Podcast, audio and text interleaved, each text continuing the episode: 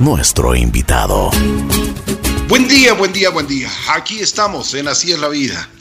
Tengo el gusto de presentarles a un gran amigo de esta casa, un amigo que realmente es muy admirado, eh, es una persona muy versátil, es médico, es músico, bueno, ha hecho muchísimas cosas en su vida, pero tiene una familia hermosa y como él mismo dice, sus nietos son su, su orgullo. Vamos a conversar un poquito con también nuestro colega, porque él es, le fascina la radio también, y vamos a conversar con él para que nos cuente sus anécdotas, sus vivencias. Es el doctor Nelson Maldonado. Mi querido Nelson, qué gusto, pues bienvenido aquí a los micrófonos de JC Radio. Ricky, buenos días, qué gusto también. Saludo a, a, tus miles de seguidores de la emisora tan querida acá en Quito. Y bueno, pues listo, así es que dispara cuando quieras. a ver, mi querido Nelson, vamos desde el principio. ¿Dónde naces? ¿Dónde, cómo era tu familia? ¿Cómo, cómo, ¿En qué ambiente te criaste? ¿Cuáles son los valores que más recuerdas que tus padres te entregaron desde pequeño?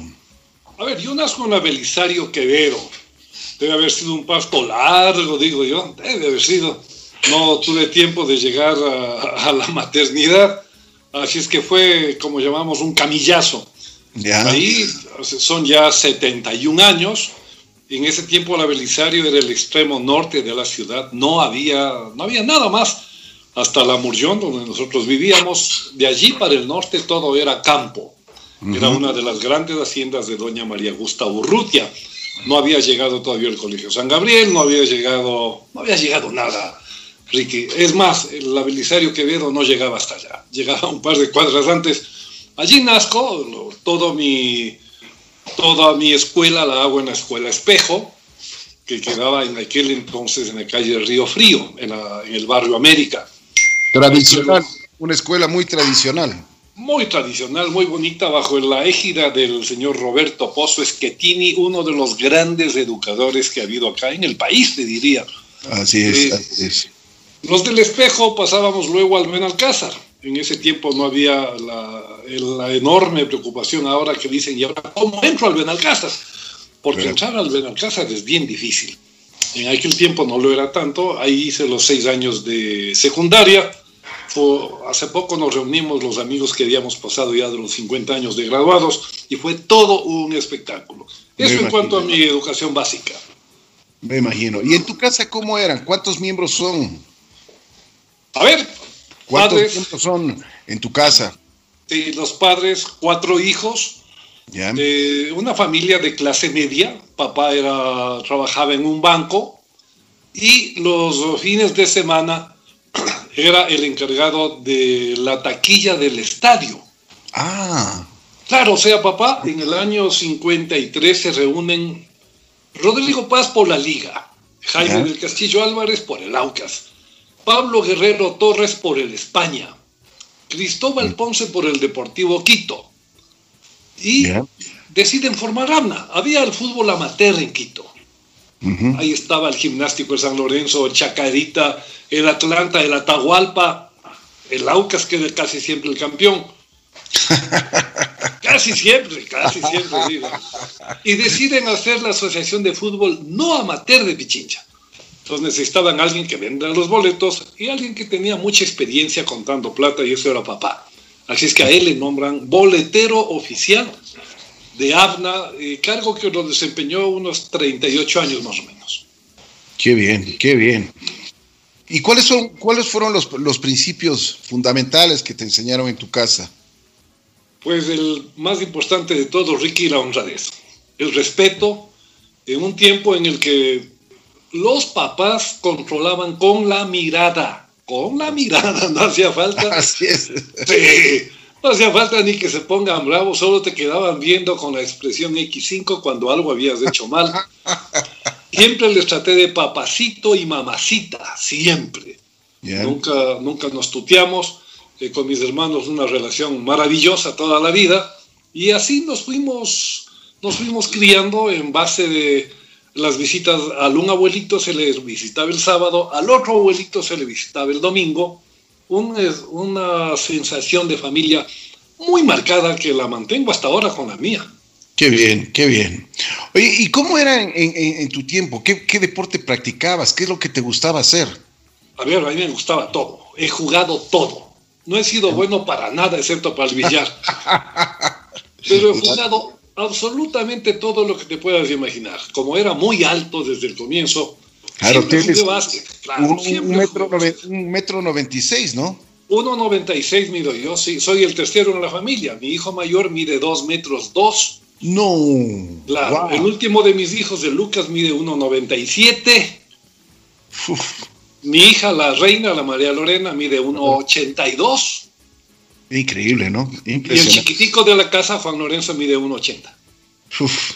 Ay, Dios. Oye, ¿y, aquí, ah, y, esos genes de dónde salieron? Eso ah. pregunto yo, verás, eso pregunto yo.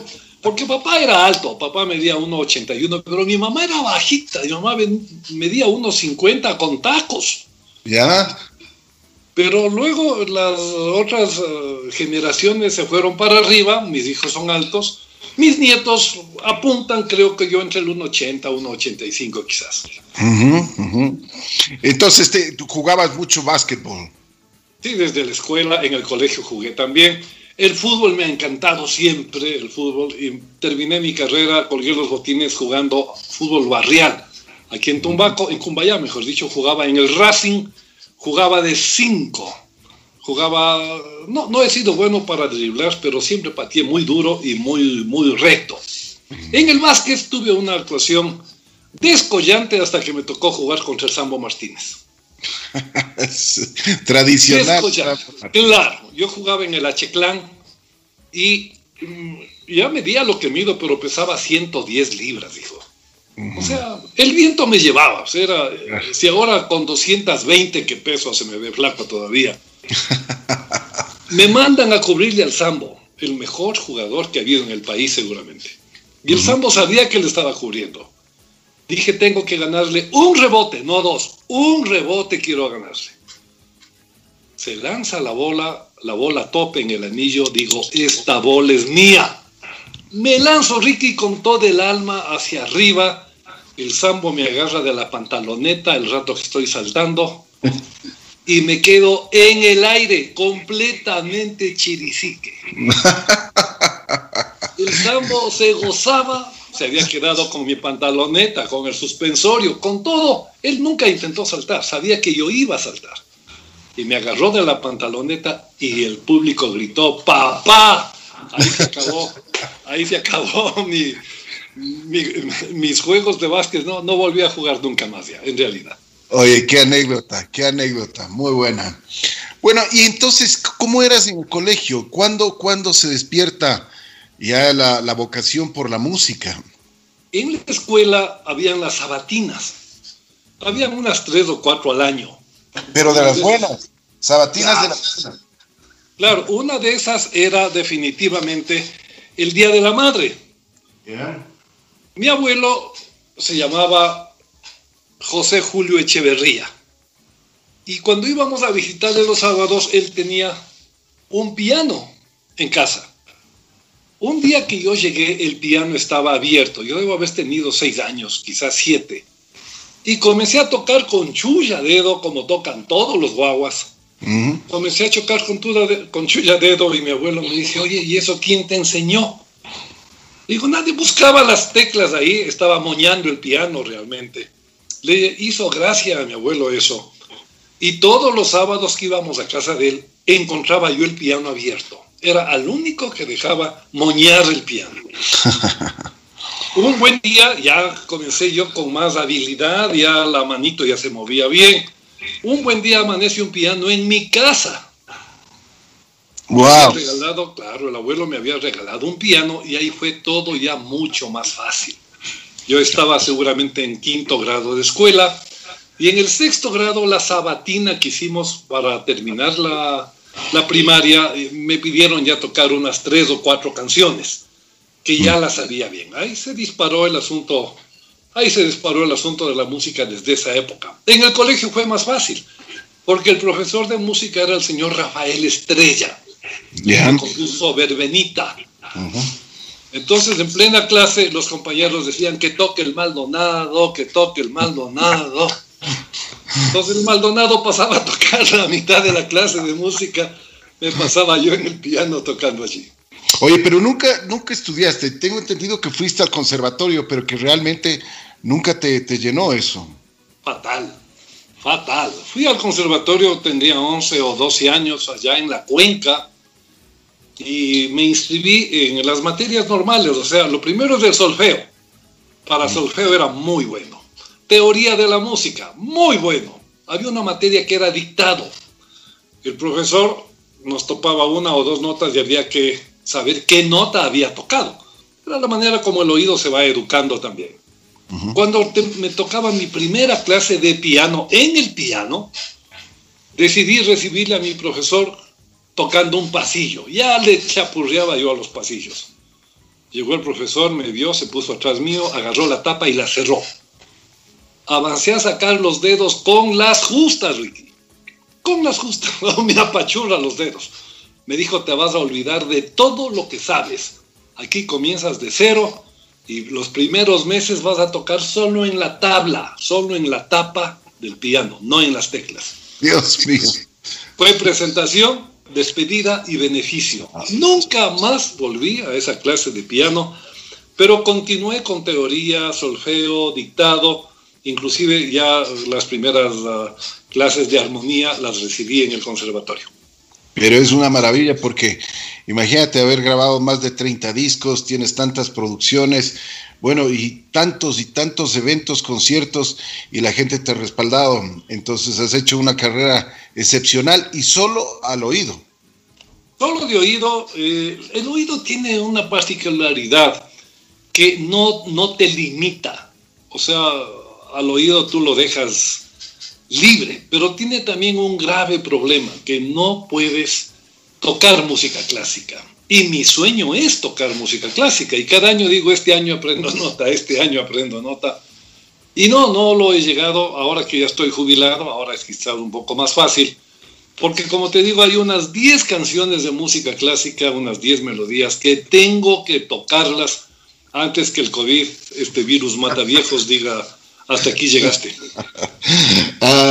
oye, y cuando esta vocación también de médico, tengo entendido que también eso fue desde muy pequeño. Muy pequeño, me encantó la medicina siempre. A comprar jeringuilla con la primera plata, a inyectar a los limones, a las naranjas. Siempre me gustó la medicina. Tuve la suerte de tener un preceptor, un maestro que es el doctor Luis Achik Marín. Y tuve la suerte de tener no profesores, sino realmente maestros. Entonces íbamos empatando. Yo a los 17 años ya salí de casa para hacer la vida musical. Tocaba en el famoso Chalet Suizo. Claro. Era el primer restaurante de esos tan elegantes, tan bonitos. Un día salió un letrero, necesito pianista internacional. Me fui solo por molestar nomás. Llegué, Jean-Pierre me quedó viendo, me dijo, ¿sabes tocar Capri? Dijo, me imagino que sí. Me senté, toqué Capri, cantó unos 20 segundos, me dijo contratado. qué bien. Todas las noches, Ricky, durante 17 años seguidos, sin parar, en el chalet suizo tocando música italiana, francesa, eh, portuguesa, norteamericana, ecuatoriana. Qué maravilla, qué maravilla. Me imagino que debes tener tantas anécdotas ahí en, el haber tenido el contacto con tanta gente, bueno, del mundo internacional también, ¿no? Que llegaban al Chalet Suisse. Es decir, si no habías estado en el Chalet Suisse, no existías. Así Allá llegaba todo el cuerpo diplomático del país, todo el cuerpo diplomático. Cuando salimos de las dictaduras y comenzamos la democracia nuevamente, allá fueron los presidentes a una cena de gala que se les ofreció cuando había la feria taurina en Quito, Ricky, allá iban los, los toreros. Claro, así es. Salían a las dos y media, tres de la plaza, llegaban a las tres y media al chalet, farreaban hasta las tres de la mañana del otro día.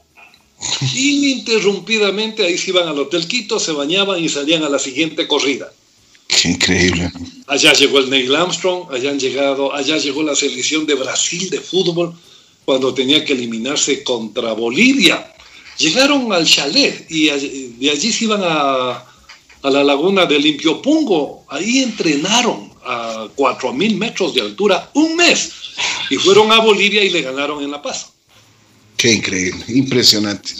Oye, mi querido Nelson, y, la música, por ejemplo, ya cuando tú comienzas a profesionalizarte en, esto del, piano, ¿qué has tenido oportunidad, por ejemplo, de, encontrarte con estrellas del mundo internacional, como el famoso eh, Manzanero, por ejemplo, cuando hiciste uno, unas canciones a cuatro manos? Cuéntanos eso.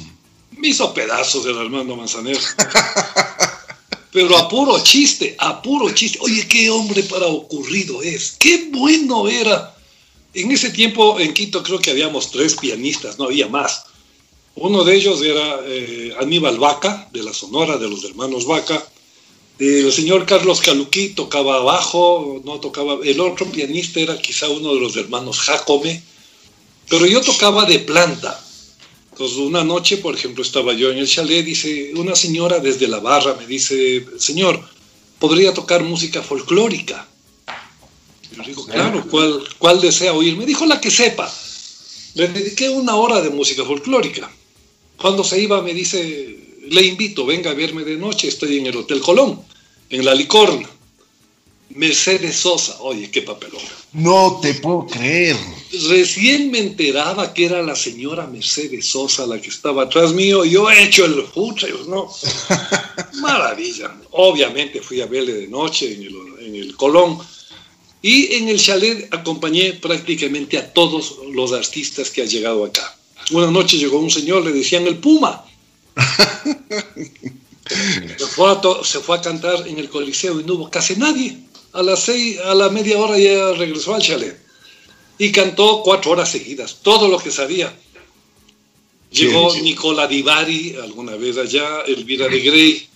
Me llamaban del Hotel Colón a veces cuando el pianista propio de ahí no les podía acompañar. Ahí me tocó acompañarle a Manzanero y tocar las canciones que él tocaba mientras él, con esa gracia que tenía espectacular, nos hacía reír absolutamente a todos. Tuve chance de acompañarle par de canciones a Julio Iglesias, a todos los cantantes que han llegado acá, pero había una salvedad. En cuanto llegaban me ponían la partitura al frente. Yo les decía, disculpa, pero yo no leo nota. Ah, no, entonces no me sirve. Cuando se estaban yendo, yo les interpretaba las canciones que ellos cantaban. Pero si sabes la canción, pues. Le digo, sí, pero no sé leer nota. Entonces, por ejemplo, en, en guitarra, el, uh, cantante te dice ponle por re. Tú lo único que haces es bajarle al puente, pero siempre aplastas los mismos dedos. Siempre las posiciones son exactamente las mismas. En piano, cuando tocas de oído, no. Tienes cada, cada tonalidad es hablar un idioma diferente. Entonces, uno de los mejores pianistas que ha habido acá, que no te voy a dar el nombre, tocaba por un solo tono, solo tocaba por re menor, nada más. Por eso nunca pudo acompañar a ningún cantante, porque el cantante dice, vea, en re no me alcanza, eh, súbame a sol o bájeme a do. Entonces yo de oído te manejo prácticamente todas las tonalidades y eso me sirvió mucho para, para acompañar a todos los artistas que llegaban acá. Maravilla. ¿Cuál ha sido la mayor satisfacción que tú has tenido en la parte musical? Muchas. Un día, sábado, seis y media de la tarde, Llegan, golpean a la puerta de la casa, dicen, aquí vive el señor Maldonado. Digo, sí. Te quedo viendo al caballero y quedo todo yo ruborizado. Me dice, ¿podría hablar 30 segundos con él? Le digo, claro. digo, papacito, le buscan. Me dice, ¿quién es? Le digo, baje. Baja y le dice, don Galo, qué gusto, a qué se debe el placer de tenerle acá. Y le dice, mire, señor Maldonado, acabo de llegar de Washington y mañana hay fútbol, juega mi equipo y ya no voy a poder conseguir entradas. Tú sabes que cuando la cuando el estadio no se daba abasto por la enorme cantidad de gente que iba a esos partidos internacionales.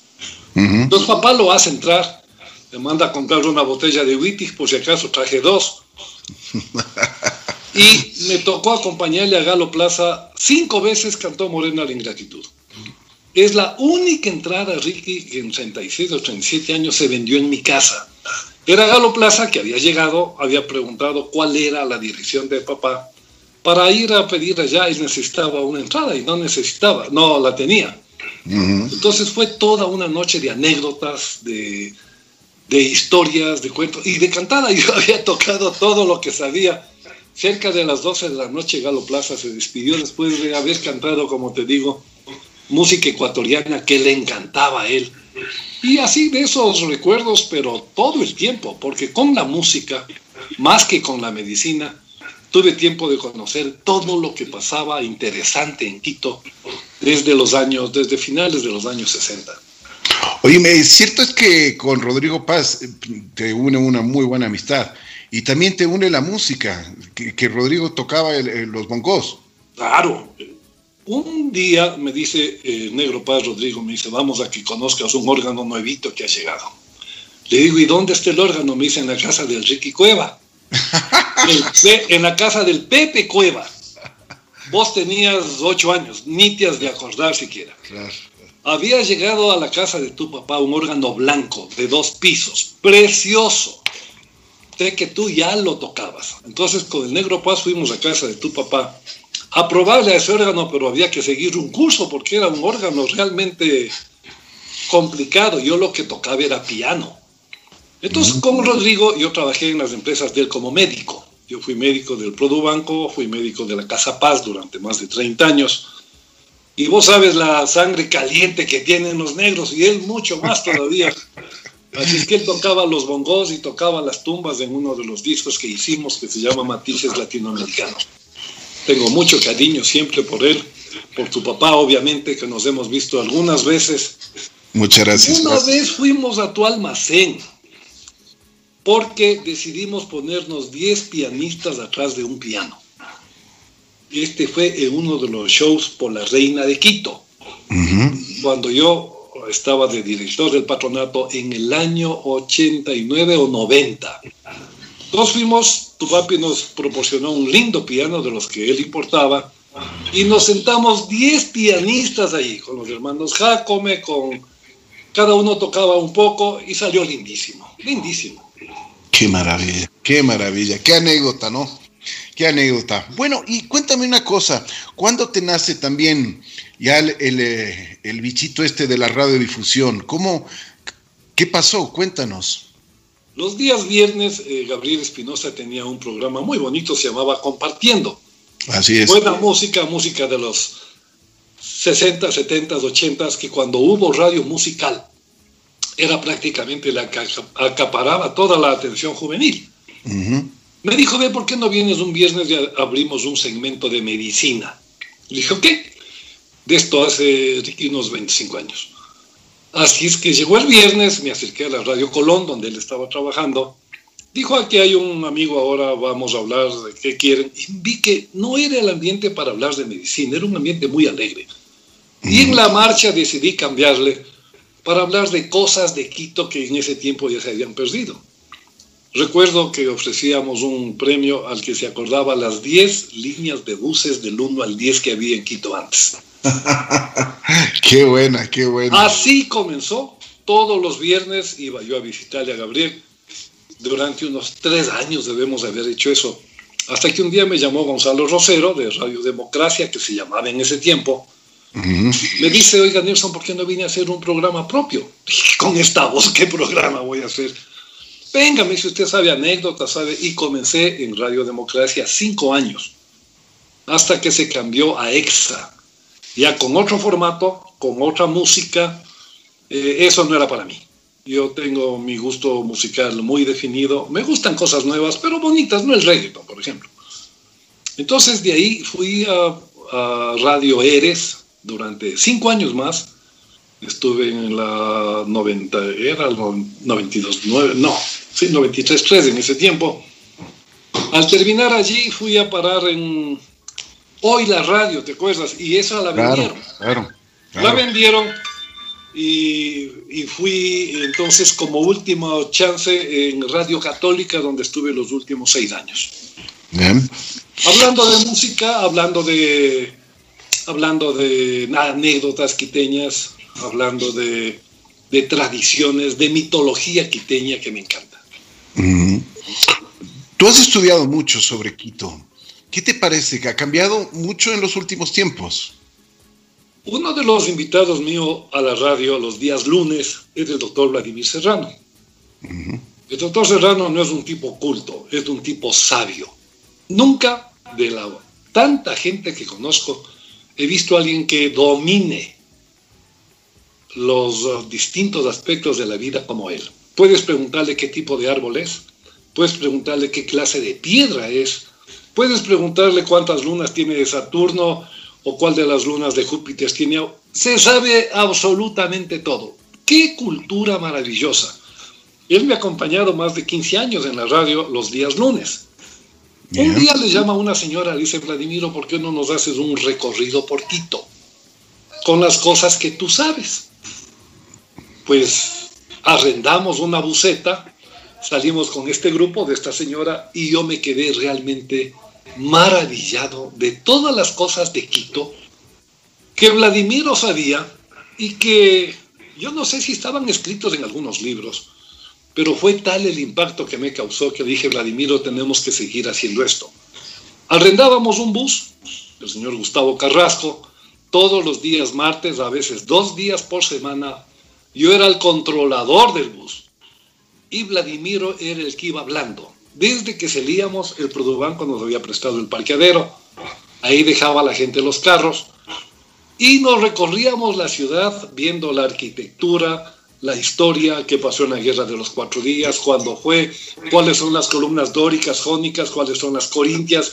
Bueno, es, te digo, es una pasión que se mete al punto que decidí estudiar turismo, saqué un curso de alta gerencia equivalente a un masterado en la UBA, en Buenos Aires, y hacíamos paseos turísticos con Vladimiro cada vez que alguien nos solicitaba.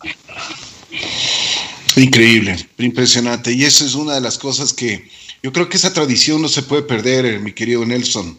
Hay que revivirla. Te digo que no hay que dejarla morir porque Quito es una ciudad maravillosa, todas las cosas, y verás que de las pocas hectáreas que están recuperadas del centro histórico, no llegan a 70, siendo las del centro histórico más de 300. Y el rato que recuperes la calle Cotopaxi, la Chimborazo, la Imbabura, la Barahona, es que Quito debería vivir solo del turismo. Hay cosas tan maravillosas, Ricky, para, para maravillarnos realmente, a la redundancia, y que no las conocemos mucho. y que hay una generación completa que se está yendo ya. Y hay que dejar esto a la posta para otras personas que se interesan. Yo había salido con grupos de muchachos que estudian turismo, pero te dicen aquí está la compañía, aquí al lado está el Sagrario y más allá está el Banco Central. No, no es así. Tienes que saber de la compañía, qué nomás hay en la compañía, cuándo se construyó, por qué las columnas, los santos que están afuera, y un día, un día en la radio que estaba, me llama una señora que, se, el nombre de ella es Susan Webster. Esta señora es profesora de historia eh, latinoamericana en Estados Unidos. Es la que más conoce de nuestros templos, es la que más conoce de nuestras iglesias. Se metió un año entero al sagrario, Ricky, un año en el sagrario recorriendo la iglesia, recorriendo la, arquería que está debajo, para contarnos que todo lo que nosotros contábamos del sagrario estaba errado, que no era así. Y ella comienza a visitar los templos, la compañía, el Centro Cultural Metropolitano, decide casarse en el sagrario con su fotógrafo. Entonces yo dije, no, siempre hay mucho más que aprender, siempre hay cosas mucho más interesantes, más lindas porque lo que no conoces no le quieres nomás. De acuerdo, y eso es muy cierto. Todas estas tradiciones que, de las que tú hablas, nosotros como, como quiteños y como ecuatorianos tenemos que defenderlas y tenemos que aprender, tenemos que aprender y. Y mucho. Mi querido Nelson, ¿cómo te ha ido en los eventos, en, esos, en esos conciertos que tú haces por el Día de la Madre? Que pues realmente eh, no hay, siempre, siempre cuelgas el, famoso cartelito que todo está vendido. Yo pregunté alguna vez si habían discos CDs de música ecuatoriana. Fui a preguntarle a mi buen amigo Nahue Rivadeneira. Me dijo, no tengo el único que tocaba música ecuatoriana de calidad era el Huberto Santa Cruz. Y no había músicos, no había discos. Le digo, Nahue, si es que hago un disco de música ecuatoriana, ¿me compras? Claro, pues me dice, muy bien. Fui a ver dónde había un piano. El único que tenía piano era HCJB. Grabé un disco de música ecuatoriana, le puse de nombre Matices, mandé a hacer las copias en Estados Unidos y traje 300 discos. Me acerqué donde el Nahue, le digo, aquí están los discos. Me dice, bueno, déjame uno. Digo, ¿cómo? Déjame uno tengo 300 discos, ¿qué hago con el resto? dice, no, hay que esperar a ver si se vende ese disco primero. Se vendió, el martes me dijo, llévame otro disco, después ya me pedía 5, me pedía 10 discos, comenzó a venderse de a, de a poquito, me dice, ¿no tienes de música latinoamericana también? Grabé un disco de música latinoamericana también. Y un día mi esposa me dice, ¿y por qué no haces una presentación en vivo? Le digo, ¿y quién va a ir a una presentación en vivo? Me hicieron la prueba. Hicimos la prueba en el año 95, hice la primera presentación. Nos fue bien. Tuvimos creo que unas 700, 800 personas. Luego de eso, yo organizaba mis propias presentaciones. En el Día de la Madre se llama A Toda Madre. Y por las fiestas de Quito se llama Quito Maravilla. Esto lo he venido haciendo los últimos 15 años seguramente porque me encanta ser el organizador, el que vendo, el que cobro, el que barro, el que atiendo. O sea, es como que recibes a la gente que llega a tu casa a visitarte. Me ha ido bien, a Dios gracias, siempre hemos tenido una utilidad y me ha servido para que un grupo de músicos, amigos, artistas, tengan también la oportunidad de, de sobrevivir. Te digo, Enrique, tú que estás metido en el ambiente artístico, sabes que va a ser el último seguramente en recuperarse. No veo a la gente con mascarilla yendo al teatro. Ah, es, un, es un asunto muy serio lo que se viene. Con los artistas que grabé los discos y las presentaciones llevamos 45 años tocando juntos. Nos conocemos con la mirada. Hemos durado más que matrimonio, verás. qué bien, qué bien. Me alegro muchísimo porque también sabes que das mucha alegría a la gente. ¿Y quién no conoce, quién no ha ido a un evento de, del doctor Nelson Maldonado? Nelson, ¿con qué te quedas? ¿Con la medicina, con la música o, ¿qué, te podría decir? ¿Con la radio? No, yo tengo que hacer de todo. Decíamos que éramos siete oficios y eso es muy cierto.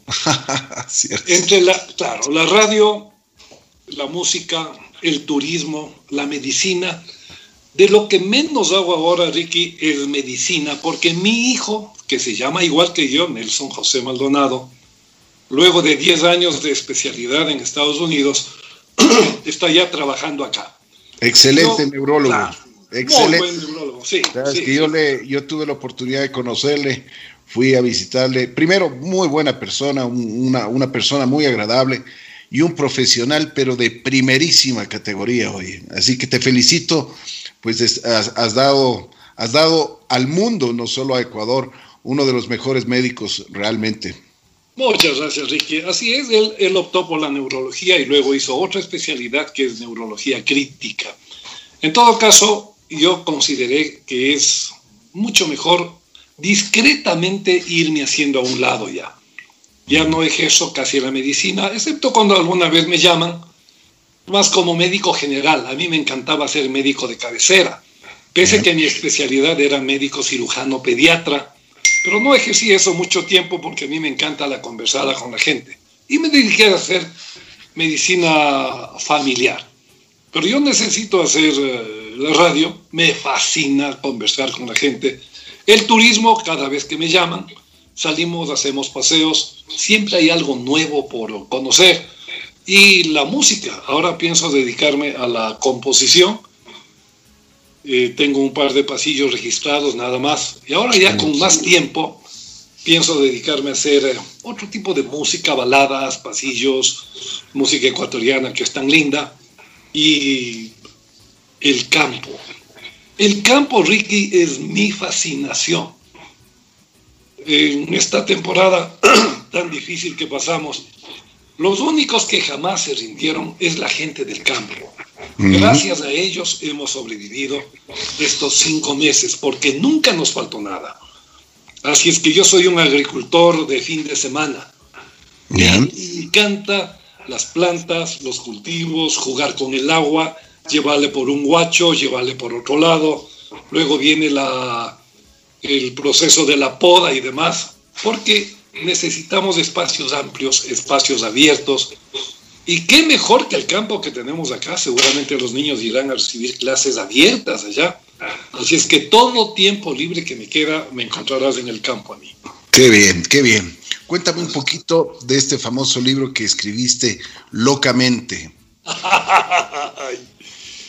Mi mujer me dijo, ¿cómo vas a contar esas cosas? ¿Cómo te atreves a, contar así? Y me nació porque en muchos de mis pacientes yo había visto que había un cuadro de ansiedad, de angustia, en muchos de ellos. Cuando vas a misa, las únicas bancas que no se ocupan son las primeras. Nadie quiere estar adelante. Las primeras en llenarse son las que están cerca de la puerta de salida. Siempre, en todo lado. Eso como que le da a la gente una sensación de seguridad que si algo va a pasar, tienes la puerta al lado. Pero había visto yo que es muy, muy común un gran componente de angustia en la gente. Y decidí escribir ese libro por experiencias propias, porque la angustia es algo que a mí también me ha acompañado muchas veces en mi vida. No sé cuándo la adquirí, no sé por qué llegó, pero tienes que aprender a vivir con ella. En Estados Unidos, la mayor cantidad de, de medicina que se vende allá es contra la depresión se calcula que entre 60 a 70 millones de norteamericanos sufren algún tipo de depresión. Que en esta temporada que hemos pasado, estos meses que hemos vivido, se ha agudizado, pero enormemente, enormemente. Sobre todo la angustia, sobre todo el pánico. El pánico es un miedo al miedo, algo que no tiene absolutamente ninguna razón de ser, pero allí está. Y tienes que aprender a convivir con eso. Dije, bueno, este va a ser mi pequeño aporte. ¿Cómo he logrado convivir con la angustia? Porque una vez que estás angustiado, tienes que aprender a vivir con ella. Por eso presenté el libro, he dado un par de, charlas sobre ese tema. No es mi especialidad la psiquiatría ni la psicología, pero a veces los testimoniales, cuando uno ha pasado por eso, tienen un enorme valor hice una presentación en la Casa de la Música hace 10 años para presentar el libro que ha tenido muy buena acogida. Hace dos años, hace tres años que estaba en Estados Unidos con mi hijo, me dice, vea papá, ¿cuál es el bestseller de este rato en Estados Unidos? Un libro sobre angustia. Te cuento que el mío es mucho más entretenido. Oye, mi querido Nelson, cuéntanos, eh, tú tenías esta fobia de a los aviones, ¿no te gustaba ir en un avión? A mí no me subes en un avión, pero ni amarrado. ni amarrado. Tuve una, una pena muy grande en mi vida. Mi hermano falleció en un accidente de aviación. Esto ya van a ser 40 años, un vuelo que iba a, a Cuenca, un vuelo de Tame. Yo había estado con él toda la víspera, éramos entrañablemente amigos, entrañablemente. Y yo dije, me prometí no volver a subir en un avión nunca en mi vida. Lo había mantenido esa promesa por nueve años. De repente, mi hija María Lorena me dice, papá, me caso. Digo, está bien, ya tienes 30 años, me parece perfecto. me caso en Roma. Chao, mija, que te vaya bien. Mandarás fotos. Mi mujer me dice, ¿en serio no le vas a acompañar? Le digo, vos sabes que no me subo en un avión. Pero la aviación, Ricky, es mi pasión.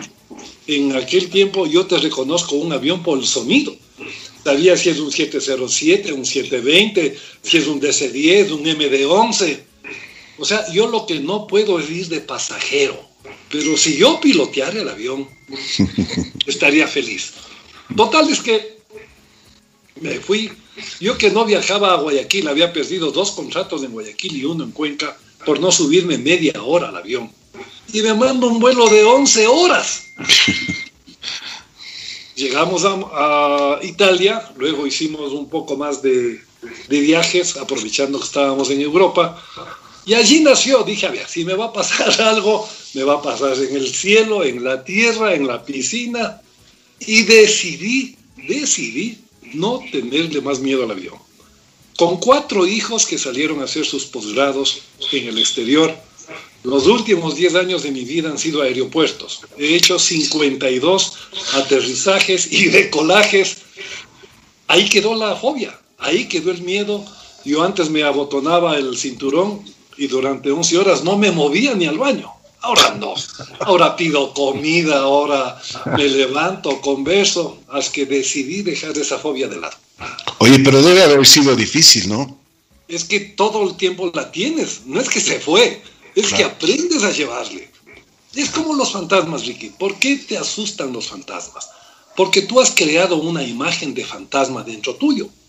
Y, claro, puede darte un, un síncope, pero si te haces amigo de tu enemigo, si te amigas con él, ya dejas de tenerle recelo, ya aprendes a convivir con él. Y la angustia se trata de eso, de convivir con las cosas que nos, que nos causan daño, que nos causan molestia, que nos causan dolor muchas veces. Otra cosa es atender a un paciente con un ataque de pánico. Ah, no, eso no te olvidas nunca en la vida. Y tenemos que aprender a vivir con ellos, porque siempre van a estar presentes. Oye, mi querido Nelson, ¿cómo, ¿cómo lo tomaste estos cinco meses? ¿Cómo has visto el, eh, este asunto de la pandemia, el COVID-19? Tú como médico y también como ser humano, ¿no? Te cuento que nos tomó en curva a todos, nadie sabe qué hacer, las grandes potencias se han equivocado también, vamos aprendiendo sobre la marcha qué es lo que se debió haber hecho. Suecia tomó su propio modelo, no le resultó tan bueno tampoco. Estados Unidos es el que más muertos reporta. Definitivamente, eh, todo lo que hacemos bien es porque lo hemos ensayado antes. Ensayamos para un evento, hacemos un simulacro de incendio, un simulacro de terremoto, un simulacro de todo. Los pilotos, mira, se ensayan en simuladores. Entonces, cuando todo está ensayado es mucho más fácil. Nunca hicimos un simulacro de virus. Nadie en el mundo lo hizo. ¿Quién se iba a imaginar que en pleno siglo XXI asome un virus que le ponga al mundo patas arriba? Y nos hemos equivocado. Nos hemos equivocado, pero del medio a la mitad. Hay países en donde con autoridad, con decisión, se lo ha controlado mucho mejor. Y me alegro que son países manejados por mujeres. Nueva Zelanda es el que mejores eh, respuestas ha tenido. Hay otros como Taiwán, como Vietnam. Dijeron, enciérrese. Eso es todo. Acá nunca se entendió lo que es enciérrese. Salimos de un pico a un siguiente pico, a un tercer pico, a un cuarto pico Así es imposible. Lo único que nos sacará de esto, Ricky, es la vacuna. Ojalá no demore mucho en llegar. Así es, así es. Y ojalá, ojalá este mundo se reactive en, todos los aspectos, ¿no? Y este famoso virus deje de atacar a, tantas familias, porque ha habido muchísima tristeza al desaparecer tantas y tantas personas en este mundo. Pero bueno, Nelson, ¿qué te falta hacer? A ver, a mí me falta verles crecer a mis nietos. Yo creo que uno debería comenzar de abuelo, verás, después es papá. es que el rato que llegan los nietos te ponen toda la vida color de rosa. Qué tal belleza que ha sido. Nunca me imaginé, yo tuve hijos ya mayorcito, pasados los 30.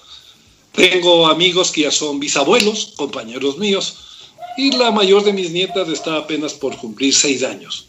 Entonces nos hemos volcado hacia ellos con una determinación, con un cariño inconmensurable, porque cuando los primeros años de tu vida, Ricky, han sido alegres, con felicidad, con, con, con sobre todo con alegría, dejas grabado un, una base que te permite salir adelante por más vicisitudes que tengas luego. Pero personas que tuvieron infancias no felices, infancias a veces hasta desgraciadas, muchos de ellos no logran ser adultos eh, funcionales. Y tienes gente que se fue y se torció por todo lado. Mira lo que está pasando ahora. Eh, hay ciudades en Estados Unidos de dos meses de broncas Y tú les preguntas a los muchachos, ¿cuál es tu bronca? Dices que no tengo papá, o no le conocía a papá, o fui maltratado en mi niñez. Y llega un rato que esa bronca que la tienes adentro tiene que salir por algún lado. Y sale, desgraciadamente, de una manera violenta. A mucha gente le está pasando eso, que provienen de hogares disfuncionales, fueron hijos no deseados, muchos de ellos hijos no deseados, en estudios grandes que se hacen en universidades, cuando se topan con esta gente violenta, comienzan a preguntarles desde su primera infancia, desde donde recuerdan. Nunca acaban de pasar la vida de Elton John. No sé si tú la ves cuando la madre le dice si lo que más me arrepiento es haberte tenido a ti. y vos dices, ¿cómo puede una persona con esa que ha sufrido ese tipo de, de injurias ser una persona feliz? ¿Cómo puede? Y eso Ricky se, se está replicando por miles, por decenas de miles, por centenas de miles. Nosotros dijimos con mi esposa, pues que nuestros nietos lleven en su corazón, en su alma, el hecho de haberse sentido tan queridos, de haberse sentido tan mimados.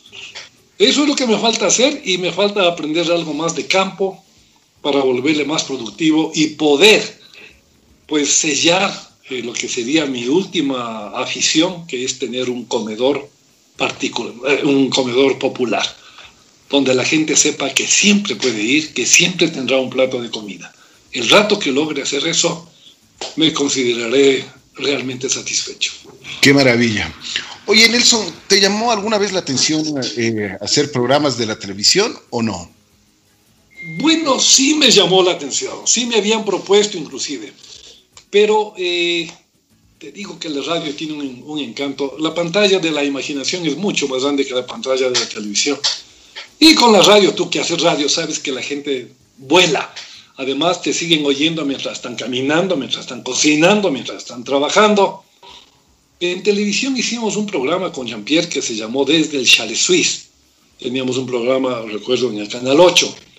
Pero eh, si me pones a escoger entre radio y televisión, yo creo que la radio definitivamente es mucho, mucho, para mi gusto personal, mucho más atractiva. Si volverías a nacer, ¿sería lo mismo? Igualito. Igualito. Yo eh, me habían llamado de, un, de unos dos o tres colegios. Fue lindo, recuerdo uno hace seis años. Seis o siete años deben ser. Me dijo, doctor, venga para que los cuente a los muchachos de sexto curso. Invitaron, recuerdo, a un cocinero, estaba el Toño Valencia, estaba un ingeniero, estaba un arquitecto, estaba yo, y dábamos charlas de 15 minutos a los muchachos. El rato que me iba a tocar a mí, la moderadora me dice, ¿y ahora cómo le pongo? ¿Como doctor? ¿Como pianista? ¿Como guía turístico? ¿Como radiodifusor? Le digo simple y llanamente, ponme Nelson. Punto, nada más. No es que no puedo presentarle solo como Nelson. Vean, los demás son arquitectos, son cocineros. No, no, solo Nelson. Y una chica que estaba oyendo en la primera fila, se reía interesada, se levanta y me dice, ¿y por qué solo Nelson? Le digo, verás, ser médico me tomó ocho años de facultad, tres de posgrado y lo he ejercido durante 40 años. Ser pianista me ha tomado un tiempo igual. Hacer turismo me ha tomado 10 años, pero llegar a ser Nelson me ha tomado 70 años. Así es. Luego de la charla que no duró 15 minutos, sino dos horas. Todo el curso se despidió en coro. Chao, Nelson. me encantó, verás. Me encantó. Qué lindo, qué lindo. Oye, ¿te arrepientes de algo? No, de, de no haber hecho las cosas más rápido me arrepiento de no haberme enfrentado a la angustia antes, porque, eh, te digo, he perdido contratos, y no solo contratos, he perdido de conocer muchas cosas porque no sabía cómo manejar la angustia y subirme a un, a un avión. Eso es lo único que hubiera querido que a los médicos donde yo acudí y que nunca me pudieron dar un diagnóstico o qué es lo que debía hacer pues me hubiera gustado tener más tiempo de ese para poder aprovechar. Que es lo que cuando yo recibo pacientes angustiados, lo hago. les indico en base a mi propia experiencia cómo creo que ellos deberían afrontar. Porque la vida se pasa muy rápido, Ricky. En un parpadeo tienes 40, en el segundo parpadeo tienes 70. Es una generación que nos estamos yendo. Tengo algunos amigos que han sido ya diagnosticados con estas enfermedades feas que vienen ya en la vejez, que llegan allá. Y vos dices, chusa, Ahí es cuando me acuerdo el, el bolero. No quiero arrepentirme después de lo que pudo haber sido y no fue. Es lo único que hubiera querido enfrentarlo con unos años de anticipación. Eso sí me hubiera gustado.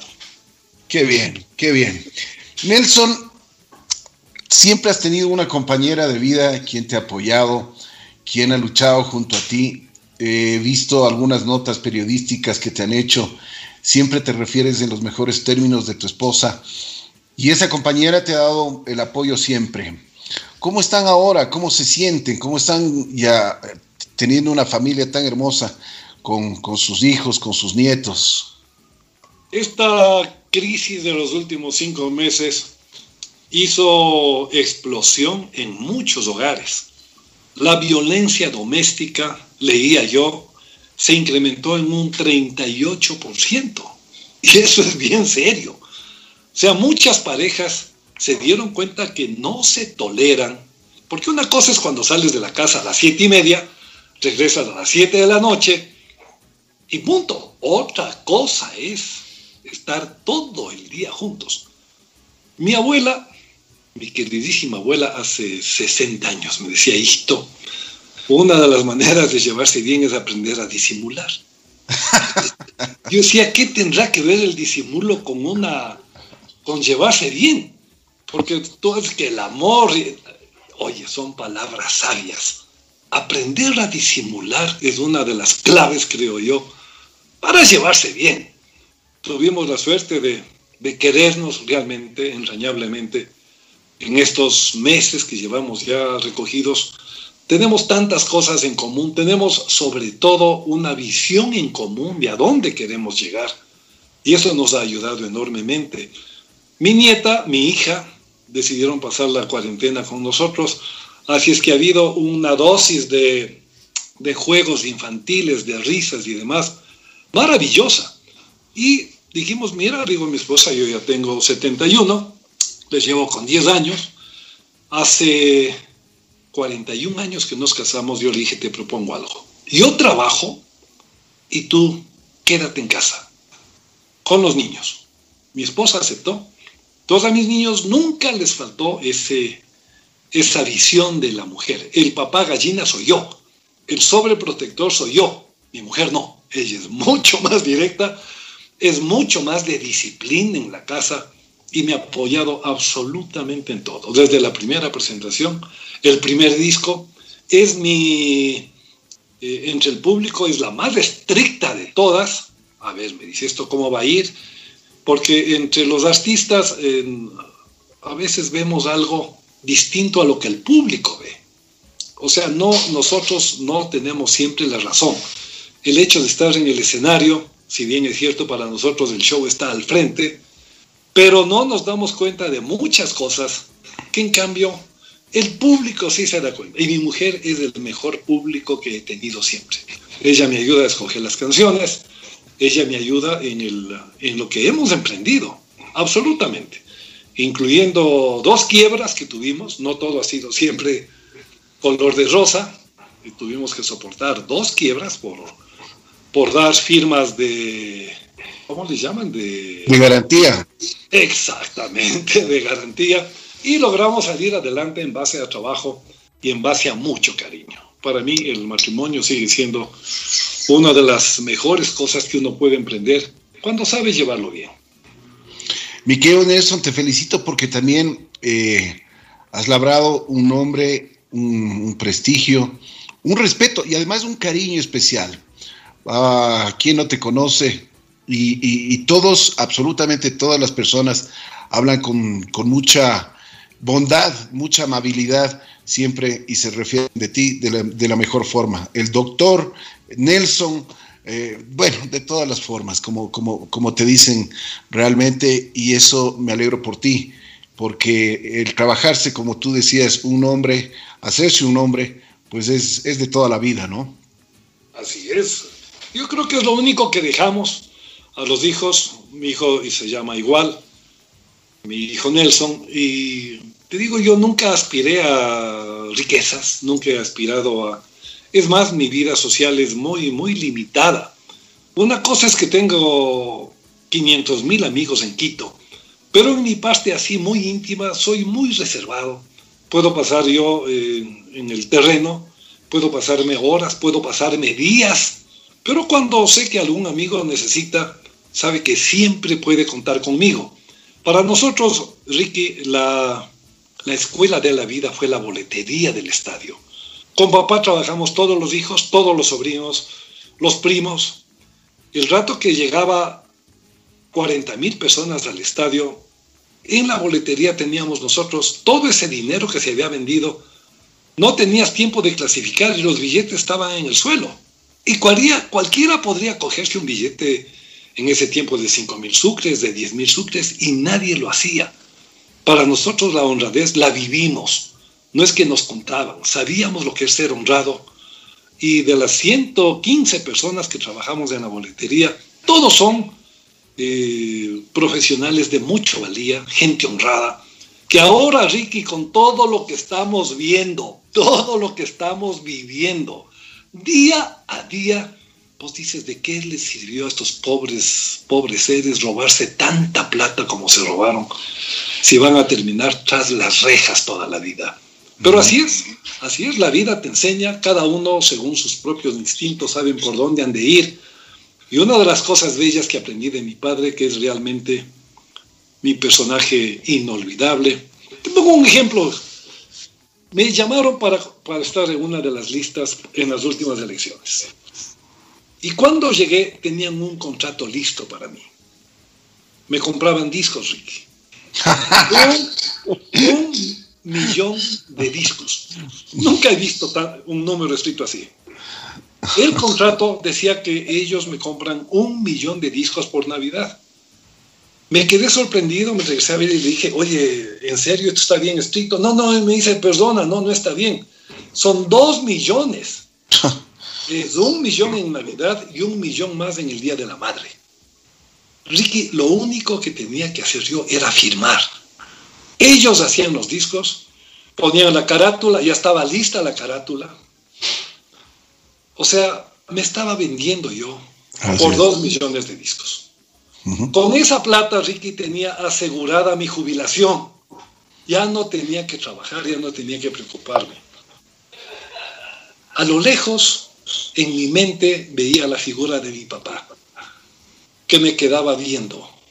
No me decía ni media palabra, no me decía nada, pero yo sabía perfectamente cuál era el mensaje estaban comprando mi nombre por dos millones de discos, por, por un muy buen dinero, pero lo que tú te has forjado en tu vida, Ricky, no se compra con plata, no se compra con dinero. Les agradecí, tengo el contrato conmigo hasta ahora, les llevo siempre de, de recuerdo, les llevo de recuerdo, me toca seguir trabajando porque tengo que seguir generando, pero con un orgullo tan grande, con una con una sensación de que estoy haciendo las cosas bien. Eso es todo. De acuerdo, de acuerdo. Mi querido Nelson, te quiero agradecer muchísimo el haber aceptado la, invitación de conversar un poquito contigo. Y bueno, te deseo lo mejor, que sigas siempre, primero con salud, que sigas siendo el, mismo padre, el mismo abuelo, el mismo esposo cariñoso y el reconocido amigo de todos y cada uno de nosotros. Así que Muchas gracias, te mando un, fuerte abrazo y muchas bendiciones. Para ti, Ricky, igual, para ti, para tu linda esposa, para toda tu familia, para tu papá, que le tengo un recuerdo, un cariño muy grande, pese a que él es de la liga. Pero, pero nos llevamos muy bien. En la vida nos seguiremos cruzando y es lindo saber que uno puede contar con amigos como tú. Muchas gracias. Muchas gracias. El doctor Nelson Maldonado estuvo aquí en La Bruja, en Así es la Vida.